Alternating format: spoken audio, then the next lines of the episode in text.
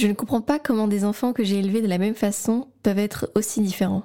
Qui sont les parents qui n'ont jamais prononcé cette phrase? Et pourtant, en réalité, aînés et cadets sont bien souvent élevés différemment selon leur position dans la fratrie. Aujourd'hui, j'aborde la place de l'aîné, une place ingrate que l'on oublie trop souvent à mon goût.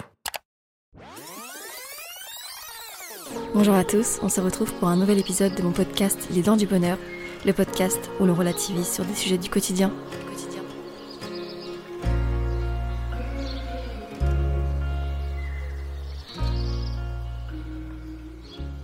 Bonjour à tous, j'espère que vous allez bien. Je suis contente de vous retrouver dans ce nouvel épisode. Nouvel épisode que j'ai enregistré hier soir. J'ai eu du mal à choisir le sujet d'aujourd'hui parce que, après un sujet lourd comme celui de la semaine dernière, j'avais envie de parler de toute autre chose, de me confier un peu à vous en étant plus spontanée.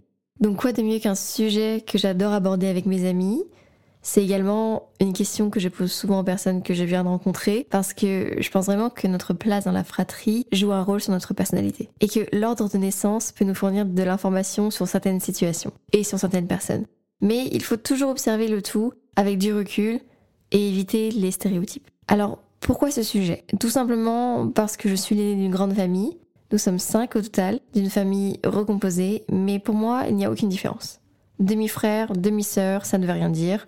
Je les ai vus naître et grandir, et donc ils sont mes frères et sœurs.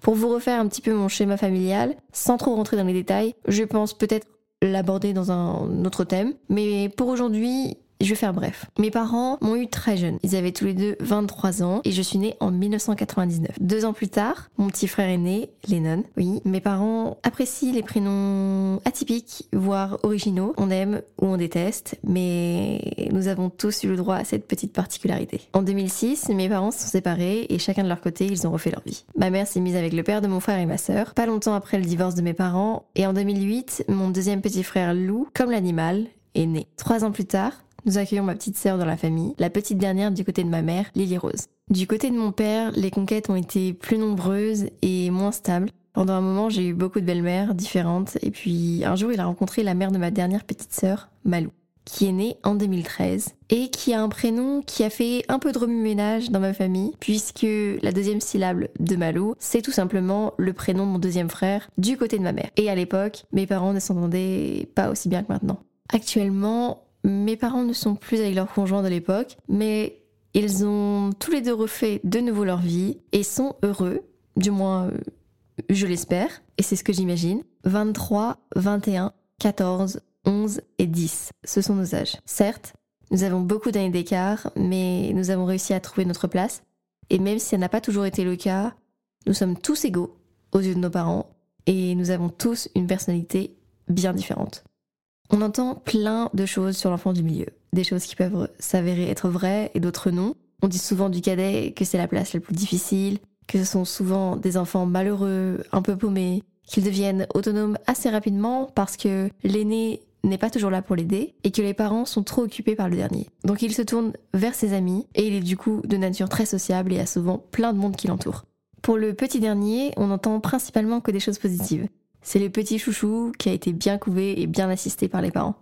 Le fait qu'il soit le dernier de, la fratrie, il a reçu une éducation moins stricte et plus détendue, ce qui fait d'eux des personnes plus fun. L'humour fait partie d'une de leurs caractéristiques qui leur permettrait de se démarquer. Pendant les disputes, les parents prennent toujours le parti du Benjamin, en le considérant comme le plus vulnérable et surtout le plus innocent du lot. Je pense qu'on a tous vécu ce genre de situation où tout le monde se fait punir, mais le petit dernier ou la petite dernière est épargné parce qu'il est trop petit ou qu'il a subi les autres, qu'il n'est pas le maître de ses décisions, alors que 50% du temps, il est à l'origine du déclenchement de cette dispute. Et ça, c'est ironique.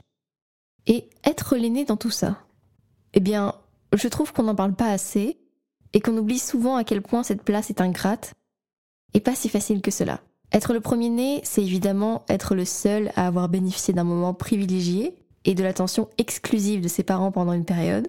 C'est également obtenir à jamais la reconnaissance de sa mère et de son père pour leur avoir donné l'accès à la parentalité, être passé d'un couple, puis à parents, puis à famille. Alors bien sûr, il y a d'autres avantages. Je me rappelle avoir toujours été très contente d'être la plus grande et que j'avais une certaine satisfaction à avoir le dessus et à diriger mes frères et sœurs. Mais C'était plutôt dans un but d'avoir des responsabilités et de mener à bien toute la troupe. Au-delà de cette caractéristique, être la plus grande, c'est être tout le temps assise devant dans la voiture, ou encore décider à quel jeu nous allions jouer, pouvoir euh, courir plus vite que tout le monde, avoir plus de force, être plus maline, enfin plein d'avantages qui est évidemment liés à notre âge qui est supérieur. J'en garde des bons souvenirs et je pense qu'il y a encore certaines règles, règles que je mets entre guillemets, je vous le dis parce que vous ne pouvez pas me voir, mais par exemple, le fait d'être euh, tout le temps assise devant, dans la voiture, c'est quelque chose qui est ancré dans ma famille. Et automatiquement, mes frères et sœurs, même si maintenant ils sont grands et qu'ils ont l'âge d'aller devant, se dirigent naturellement vers l'arrière. Et je trouve ça hallucinant, mais en même temps, si jamais mon frère ou ma sœur voulait s'asseoir devant à ma place, place que je considère être la mienne, alors qu'elle ne l'est absolument pas, je pense que je dirais quelque chose et que je sortirais cette phrase nulle. Je, suis l'aînée et la plus grande, donc c'est moi qui vais devant.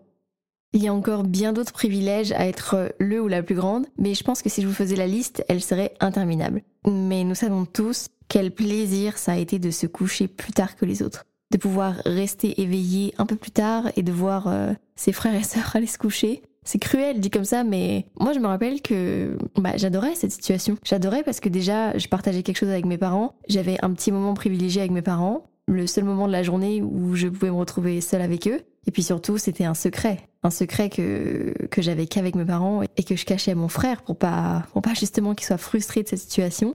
Je devais faire semblant d'aller me coucher euh, en même temps que lui. Je me faufilais dans mon lit, on se disait bonne nuit. Et puis une fois qu'il était couché, j'avais le droit de rallumer la lumière et je jouais un peu plus tard calmement ou, ou encore euh, je lisais un livre. Mais quand je dis se coucher plus tard, euh, je parle pas de se coucher à 2h du mat ou à 1h du mat. Je parle juste de 20 ou 30 minutes de plus que lui. Mais c'était déjà quelque chose. Je regarde un bon souvenir. Un autre avantage auquel euh, je pense qu'on ne fait pas référence tout de suite, c'est le fait d'avoir une surstimulation dans l'interaction avec les adultes. J'ai adoré et j'adore encore parler avec les adultes et être en permanence avec des plus grands. Juste le fait de d'entendre cette phrase euh, qui sort de la bouche de vos parents et qui vous dit euh, ce soir tu manges avec les grands. Et ça, ça, je me rappelle que c'était la classe. Quand j'y repense, euh, j'ai le sourire aux lèvres et, et, je me revois être tout contente, limite en me la pétant un petit peu. Mais quand tu passes le cap de tu as l'autorisation de t'asseoir à la table des adultes, bah ça y est, t'es devenue grande. Enfin, tout ça pour dire que j'aurais adoré avoir un grand frère ou une grande sœur. Et le fait de n'avoir eu que des petits frères et sœurs qui m'ont entouré pendant mon enfance, je me suis naturellement dirigée vers les adultes et j'ai toujours cherché une stimulation dans l'interaction avec eux. Les parents investissent généralement beaucoup sur le premier, notamment sur les jeux et les activités extrascolaires. Pour ma part, euh, j'ai été surstimulée. Je suis passée par tous les sports et toutes les activités artistiques, que ça soit natation, athlétisme, de la danse, de l'équitation, pendant très longtemps de l'équitation, du handball, du tennis, mais aussi dessin, peinture, piano, guitare, chant, et je pense que j'en oublie. J'en ai cité déjà pas mal, mais euh, je pense qu'il y en a encore d'autres. Et puis d'autres qui sont venus bien plus tard. Mais bon, après, ça, c'était plus des choix personnels. J'ai également une passion pour les jeux de société, et ça, je sais que ça vient de mon père. Du côté de mon père, c'est une famille qui est très, très compétitive. On joue pour gagner. Il n'y a pas d'autre raison. C'est tout, c'est comme ça. Et je pense que c'est vraiment mon père qui m'a transmis cette passion. Quand t'es jeune parent, t'es plus patient, plus patient avec le premier. Et puis ils nous apprennent plein de choses différentes. Et malheureusement, avec les prochains, bah, ils ont moins cette patience-là. Un autre point que j'adore aussi également, c'est être la confidente. Voilà, ça c'est un avantage d'être l'aîné, tu passes avant les parents et tes petits frères et tes petites sœurs se confient à toi. Que ça soit sur les amours, sur les conflits avec les parents, on est une épaule sur laquelle se poser et ça soulage euh, généralement les peines et on adore donner des conseils de par son vécu principalement, mais aussi euh, bah, parce qu'on a envie que, nos petits frères et nos petites sœurs se sentent bien et se sentent mieux. Moi je suis toujours la première euh, au courant du moindre problème, que ça soit une petite histoire, une cachotterie, un complot, un secret. Je suis la première au courant et j'adore pouvoir conseiller euh, en donnant mon avis, mais j'essaye d'être la plus juste possible parce que je sais que mon opinion, il est pris en compte, il est écouté. Donc je choisis bien mes mots, je les pèse, je fais attention à ce que je dis. La plupart du temps, ils m'écoutent au final. Et un dernier truc, bon ça c'est un petit truc euh, bidon, peut-être un petit pic pour mes parents, qui disent que la plupart du temps je suis égoïste. Mais combien de fois est-ce que j'ai dû partager mes jouets, mes vêtements, même ma nourriture avec le reste de ma, tribu pour éviter qu'une tornade se déclenche dans la maison et pour euh, éviter pardon tout conflit? Bah toutes ces situations elles ont suscité chez moi le sens du partage et puis c'est comme ça, c'est tout. Mais il ne faut pas oublier que l'aîné supporte aussi toutes les erreurs des parents débutants. Les premiers doutes, les premières disputes d'autorité et il subit toute la pression des objectifs très élevés que les parents s'étaient fixés, dignes de parents modèles et qu'ils n'ont évidemment pas réussi à tenir parce que les parents euh, ne sont pas parfaits et que dans la vraie vie tout ne se passe pas comme on l'a prédit. Être l'aîné, c'est aussi être une épreuve. On doit affronter plein de choses au quotidien que nos frères et sœurs n'ont pas la moindre idée. Je dirais qu'il y a trois points à aborder dans les désavantages d'être l'aîné, trois points auxquels on ne pense pas forcément. Le premier, c'est être l'enfant test. Être parent, ça ne s'apprend pas dans un manuel, et même si les parents changent et évoluent, les erreurs ont été faites avec les aînés. On supporte les premiers refus, le manque de souplesse, l'inquiétude démesurée des parents, les erreurs de jugement ou encore ces phrases un peu trop dures qui sortent euh, toutes seules. Quand je vois la différence d'éducation que j'ai eue et que j'ai encore avec mes frères et sœurs, puisque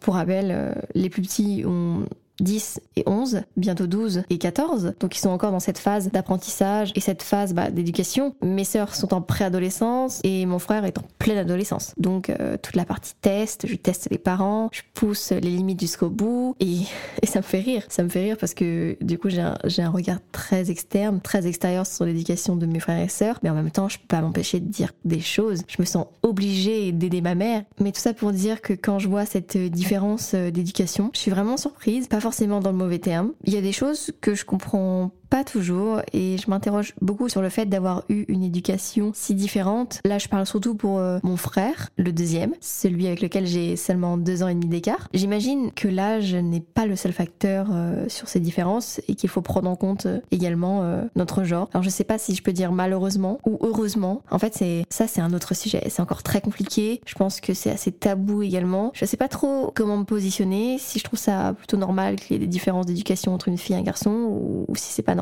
En même temps, la vie est, est faite en sorte que qu'on peut pas élever une fille et un garçon de la même façon. Il y a tellement de choses sur lesquelles on doit être beaucoup plus attentive avec les filles. C'est triste, hein, mais sur euh, sur la sécurité, sur euh, l'éducation sexuelle, sur les moyens de contraception. Enfin, j'ai l'impression qu'on est beaucoup plus pointilleux avec la fille sur ces aspects-là, qu'on l'est moins avec le garçon. Mais en même temps, au final, euh, même si les deux ont une part de responsabilité égale, qui sait qui à la fin euh, se retrouve dans une situation euh, désastreuse et compliquée bah, C'est la fille, c'est pas le garçon. Et puis, je sais pas. En fait, je, je sais pas trop quoi penser. Euh, je pense que ça peut être très intéressant de d'avoir un invité ou une invitée ou même des invités et aborder ce, ce cette différence d'éducation entre une fille et un garçon et voilà et voir où est-ce que est-ce que peut nous amener le sujet et, ce dont on va débattre et parler plus tard.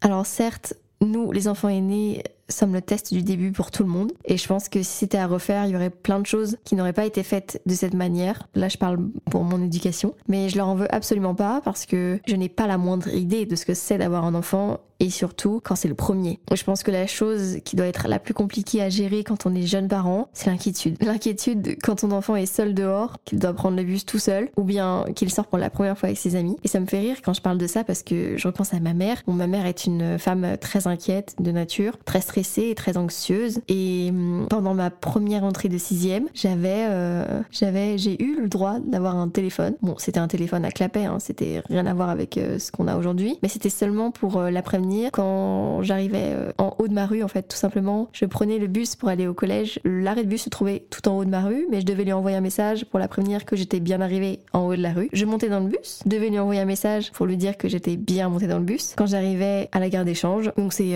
c'est l'arrêt de l'arrêt de bus euh, où je devais descendre. Je devais lui dire également que j'étais bien descendue du bus, puisque de cet arrêt jusqu'au collège, j'avais encore 10 minutes de marche. Et une fois arrivée au collège, je devais la prévenir que j'étais bien arrivée. Ça me fait rire quand j'y repense, mais je pense que je serais à peu près pareil avec mes enfants. Du moins avec le premier, peut-être le deuxième. Mais c'est toute cette inquiétude qui doit être, euh, qui doit être vraiment compliquée à gérer au début. Le fait de le voir grandir et de le laisser partir petit à petit, ça doit pas être euh, si facile. Et il y a des fois, ça m'est arrivé de mentir. Je sais, c'est mal, c'est très mal. Mais quand j'étais en sixième, eh bien, mon frère était encore en primaire, mon deuxième frère était aussi en primaire, et ma sœur était un nourrisson. Donc ma mère en fait était toute seule à la maison avec trois autres enfants. Ça m'est arrivé plusieurs fois de louper le bus et j'avais pas du tout envie de, de la déranger. Et c'est-à-dire que bah elle devait mettre tout le monde dans la voiture, m'emmener au collège, faire un aller-retour, perdre du temps sur la préparation des autres enfants. Et tous ces facteurs-là, à 12 ans, je les avais déjà imprégnés, je savais exactement ce que ma mère devait faire et toute la charge de travail qu'elle avait au quotidien. Et je pense que petit à petit, euh, enfin c'est pas petit à petit, c'est clairement, c'est, euh, bah, je lui ai menti plusieurs fois en lui disant que j'étais bien dans le bus, mais que en fait finalement, bah, j'allais à pied au collège parce que j'avais loupé le bus. C'est mal, j'aurais pas dû faire ça, mais je pensais plus au bien-être euh, bah, de ma mère qu'à ce qui pouvait m'arriver sur le moment.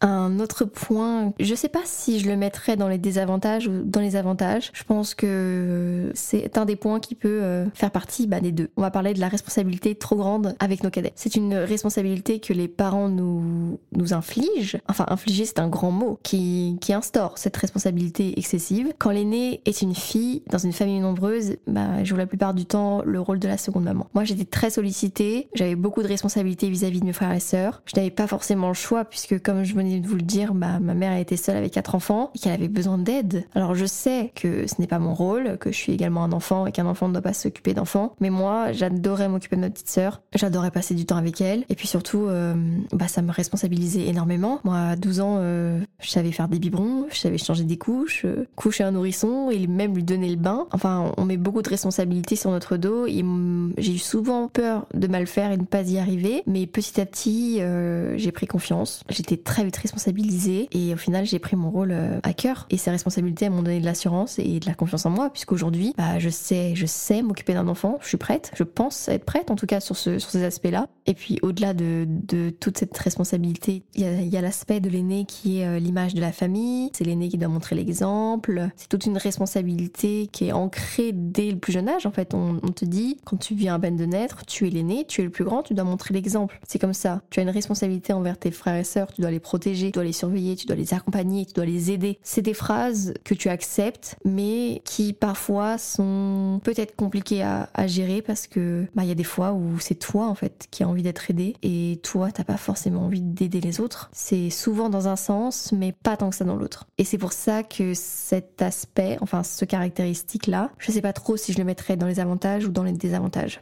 Et enfin, un dernier point que j'aimerais aborder, c'est la pression imposée par nos parents. De manière euh, consciente ou non, les parents, ils ont investi dans l'aîné. Tout leur rêve et leur objectif d'être des parents épanouis, affirmés et parfaits. Il est parfois difficile pour les parents de lâcher prise et de se focaliser sur chaque enfant plutôt que d'échouer à faire euh, entrer un cercle dans un carré. On va pas se mentir, la pression imposée par nos parents en tant qu'aînés, elle est multipliée par 10 par rapport à nos frères et sœurs. Ils misent tout sur nous, sur le premier, et puis ils sont plus durs avec nous. Ça, c'est c'est évident. Enfin, en tout cas, moi, j'ai l'impression que dans mon schéma familial, ça a été le cas. Mais en tout cas, pourquoi? Pourquoi sont-ils plus durs avec nous? Je ne sais pas. Mais je me rappelle avoir passé euh, de longues heures à faire mes devoirs euh, tard et à réviser avec mon père jusqu'au lycée. Il était inenvisageable que je n'ai ni mon brevet ni mon bac, que je ne fasse pas d'études supérieures. Mais en revanche, pour mes frères, la question s'est posée plusieurs fois. Sont-ils vraiment obligés de continuer jusqu'au bac? Et s'ils n'ont pas leur brevet, est-ce que c'est très grave? Alors peut-être que cela n'est plus une question de place dans cette fratrie, mais plutôt une question de genre. On y revient sur la question de genre quand j'atteignais un objectif, on m'en fixait un autre immédiatement. J'avais l'impression que la vie était une course d'obstacles et que ce ne serait jamais assez bien. On attend de nous le meilleur et qu'on le représente dignement notre famille. Et surtout, nous devons montrer l'exemple aux plus petits. Bien se tenir à table, ne pas couper la parole, être poli, etc., etc. Et je peux vous dire que ça m'a joué des tours plus tard. J'ai, eu un problème j'ai peut-être encore un problème avec euh, la frustration et surtout la frustration dans le sport. Mais c'est pas le sujet. La partie que j'aime le moins en étant l'aîné, et après je pense qu'on aura fait le tour de, du sujet, c'est le fait de ne jamais pouvoir craquer. Tu dois toujours être forte euh, devant tes frères et sœurs et garder la tête haute. Tu n'as pas le droit de t'effondrer puisque c'est à toi de guider les autres. On est souvent représenté dans les films et dans les séries. Si on prend euh, un exemple de deuil, comme étant celui ou celle qui bah, déjà organise tout l'enterrement du début jusqu'à la fin, qui ne craque pas et qui est limite sans émotion. Alors on peut le voir de deux manières. Soit on considère que c'est le plus fort mentalement et qu'il euh, justement cache ses émotions par pudeur, soit au contraire, il est froid, dur et distant. Alors que pendant ce temps-là, celui du milieu est accoudé au bar avec un verre de whisky à la main et le petit dernier est si malheureux qu'il renvoie chier tout le monde et est en train de faire sa crise existentielle. Et je dis ça sans aucune amertume, j'envenime évidemment les choses, mais tout ça pour dire que nous avons aussi le droit de craquer et de se reposer sur les autres. Avec le temps, j'ai appris à aimer ma place d'aîné et pour rien au monde je la changerai. Finalement, avoir un mini-moi, c'est plutôt valorisant. Il ou elle restera mon meilleur ami pour la vie, la personne que l'on connaît le mieux que quiconque et vice-versa. Dites-vous que j'ai la chance d'avoir 4 mini-moi et que chacun m'apporte énormément au quotidien. Sans eux, je ne serais pas qui je suis aujourd'hui. Cet épisode est maintenant terminé. J'ai bien aimé ce sujet et j'espère qu'il vous plaira également. Je vous retrouve très prochainement pour le prochain épisode de ce podcast, Les Dents du Bonheur, et je vous dis à très bientôt pour notre prochaine rencontre sonore.